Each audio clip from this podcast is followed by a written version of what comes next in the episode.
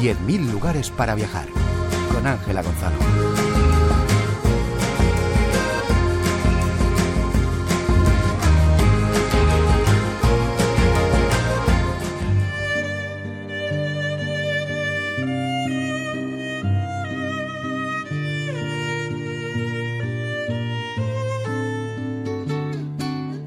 La Ciudad de México celebra estas semanas numerosos desfiles coincidiendo con el Día de Muertos. Hace 20 años que la UNESCO lo declaró Patrimonio Cultural Inmaterial de la Humanidad y desde entonces se han popularizado mucho estas jornadas alrededor del 1 de noviembre. Decenas de miles de mexicanos disfrutan estos días de numerosas actividades relacionadas con esta fecha. El sábado pasado, unas 200.000 personas participaron en la megaprocesión de las Catrinas, un desfile con disfraces de esqueletos que es la antesala del Día de Muertos. Se celebra desde hace 10 años y comenzó con la escasa participación de unos 2.000 mexicanos. Este sábado se hará el Paseo Nocturno de los Muertos y el próximo el desfile del Día de Muertos, con una mega ofrenda en el Zócalo, una de las plazas más grandes del mundo. Estas jornadas se han convertido en una importante actividad creativa y económica. Todas las expresiones de cultura de las personas no son estáticas y por tanto el Día de Muertos como tema de tradiciones también ha cambiado. Lo que tenemos hoy es una celebración que es reconocida en diferentes países del mundo y tenemos una celebración que involucra también las artes, que puede, podemos tener, por ejemplo, diseño de modas, podemos tener eh, el diseño de, diferentes personajes, muchísimos desfiles, eh, vemos Catrines por doquier. La Catrina es un personaje creado por el ilustrador José Guadalupe Posada y el gran muralista mexicano Diego Rivera la bautizó con el popular nombre que la conocemos actualmente. Pero la figura más importante estos días en el país latinoamericano son los altares de muertos. Mucho cuidado, señores, porque la muerte anda lista en el panteón de Dolores ya nos tiene una fosita.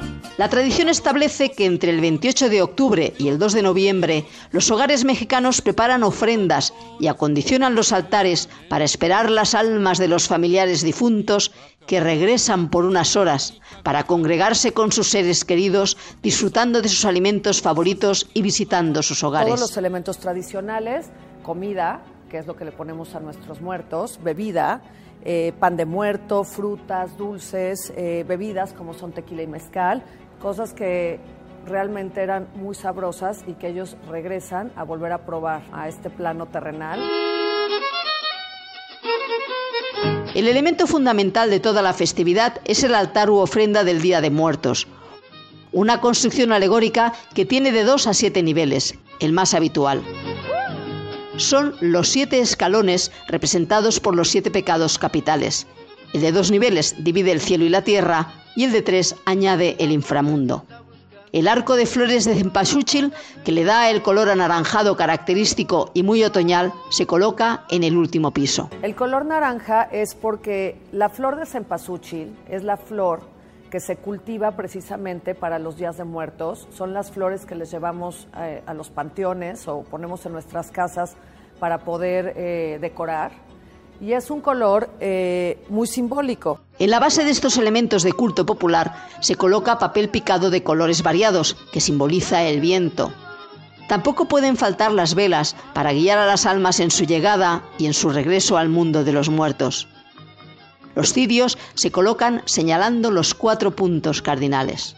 Todo está lleno de simbología. Es una celebración muy simbólica y es básicamente para poder recordar a nuestros antepasados y recordar que pues la vida es muerte y la muerte es vida y que todo va de la mano y que la muerte es una extensión de la vida. No sé qué tienen las flores, llorona, las flores del campo santo que cuando las mueve el viento llorona, parece que están llorando.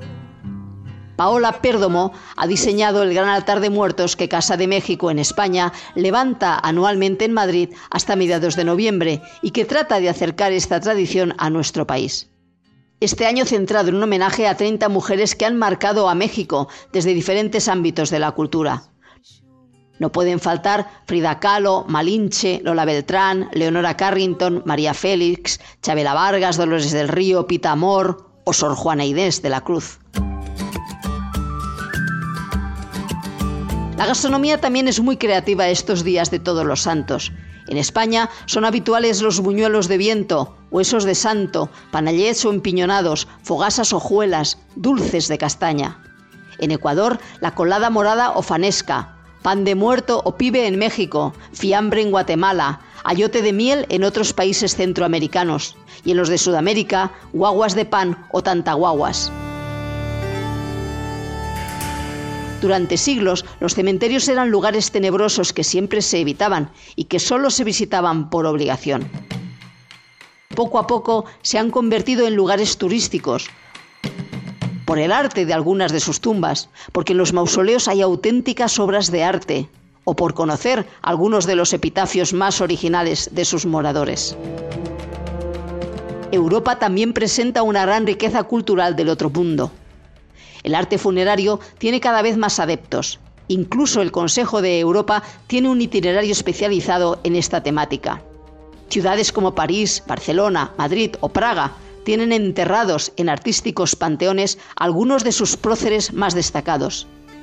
Significan una herencia cultural incalculable. La mayoría de ellos se han convertido en auténticos museos al aire libre o en un espacio urbano inmerso en la ciudad.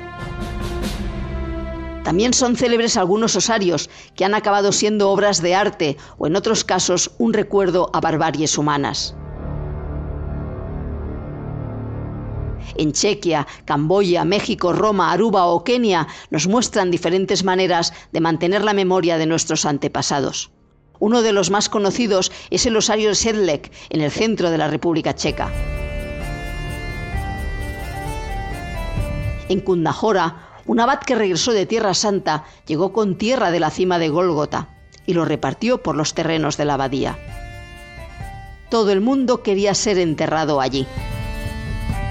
Años más tarde, la peste negra mató a unas 30.000 personas y como el cementerio se quedó pequeño para enterrarlos, se apilaron los cadáveres en un viejo camposanto monástico, que volvió a quedar pequeño ante las matanzas religiosas entre católicos romanos y husitas en el siglo XV. En 1870, un ebanista utilizó los restos óseos para convertirlos en arte funerario. Hoy, en la cripta se encuentra una gran lámpara de araña, candelabros, arquivoltas, escudos de armas, crucifijos y adornos, todo fabricado con huesos. Muchos visitantes lo consideran un lugar oscuro, morboso, una especie de casa de los horrores. Pero no queremos que lo perciban así. Es una gran tumba, un lugar para reverenciar a unas 60.000 personas. En el antiguo colegio del barrio de San Ángel, al sur de la Ciudad de México, hay una capilla mortuoria del siglo XVII, con 12 momias de las que se desconoce su origen. Las encontraron los monjes carmelitas descalzos cuando regresaron al complejo religioso educativo tras la Revolución Mexicana arrojan mucha información histórica sobre cómo se vivía en otros tiempos, sobre todo en, México del siglo XIX, pues te arrojan datos sobre su ropa, sus enfermedades, de qué morían. En la iglesia de Nuestra Señora de la Concepción, de los Capuchinos de Roma, hay una cripta formada por seis capillas con los restos de cuatro mil frailes y otras personas desconocidas. La mayoría son romanos pobres que habitaban en la ciudad en los siglos XVI al XIX. Una inscripción nos recuerda que como vosotros, nosotros éramos, como nosotros, vosotros seréis. El turismo funerario, cada vez más en auge, fuera incluso de estas fechas, nos permite no solo conocer mausoleos o lugares donde se enterraron a personajes famosos de la historia, también otros sitios sorprendentes. Si quieres más información la encontrarás en el blog Viaje a Ítaca de. Ángela Gonzalo del Moral, Radio 5, Todo Noticias.